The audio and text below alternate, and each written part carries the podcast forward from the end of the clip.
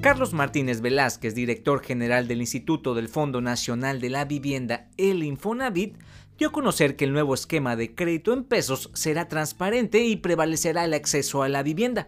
Así que si quieres saber en qué consiste este nuevo esquema, quédate aquí. ¿Listo? Bienvenidos a tu amigo el contador. Aquí hablaremos de temas contables, fiscales, legales y financieros. Todo, todo lo que está en torno al mundo de los negocios.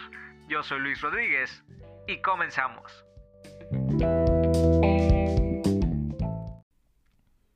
El 21 de mayo, el Instituto del Fondo Nacional de la Vivienda para los Trabajadores dio a conocer el nuevo crédito en pesos, con el que busca ofrecer dos grandes beneficios a los derechohabientes. Como número uno, bajar la tasa de interés. Y como número dos, liquidar los financiamientos de vivienda en 15 o 20 años, en lugar de 30 años como era anteriormente.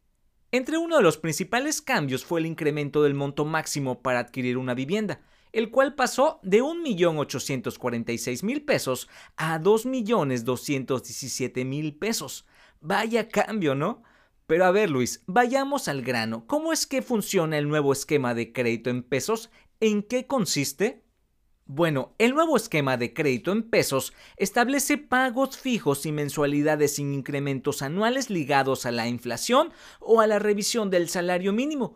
Es decir, anteriormente podías tener una cuota fija, pero cada año al incrementar la inflación también perjudicaba al derechohabiente, porque aumentaba también el pago de su amortización, porque en algunos trabajos, creo en la mayoría, no le suben el salario a sus trabajadores por ese porcentaje de inflación anual.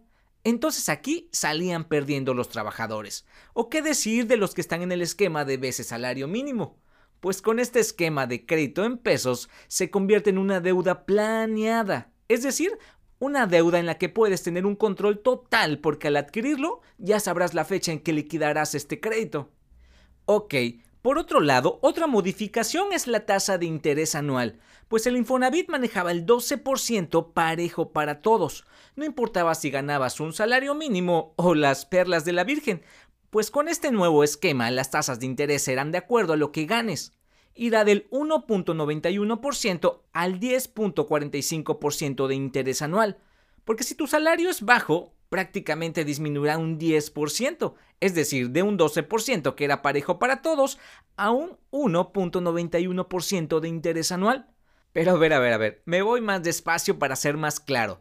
En otras palabras, te comento que el Infonavit publicó en su página de internet el rango de las tasas de interés anual de acuerdo a lo que percibes mensualmente, pues el menor rango de tasa de interés será del 1.91% a un 3.33% para los trabajadores con un salario mensual que va de los 4.086 pesos a 5.448 pesos.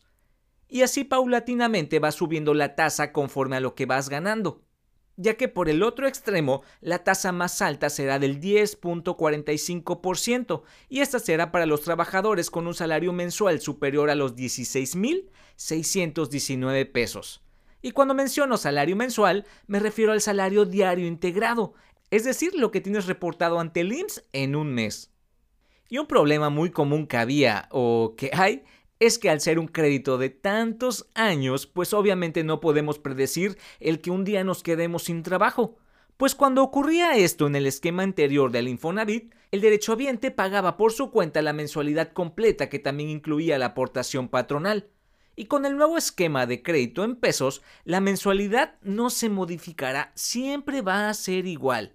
La única ventaja es que cuando estés en un empleo formal, ese 5% de aportación patronal, que obviamente lo realizará tu patrón, por eso se llama patronal, se va a ir directo al capital, no como antes que se iba al interés. Y pues eso hará que acabes más rápido tu crédito. Está genial esta propuesta, ¿no?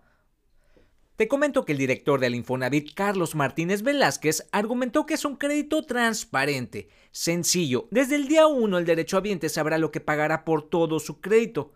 No solo prevalecerá el acceso a la vivienda, sino también la gente podrá hacer sus cuentas. Martínez Velázquez también dijo que el crédito promedio es de 415 mil pesos en transacción individual, pero pueden hacer aportaciones extraordinarias previas al crédito y también tener unión con otras personas para comprar un inmueble de mayor valor.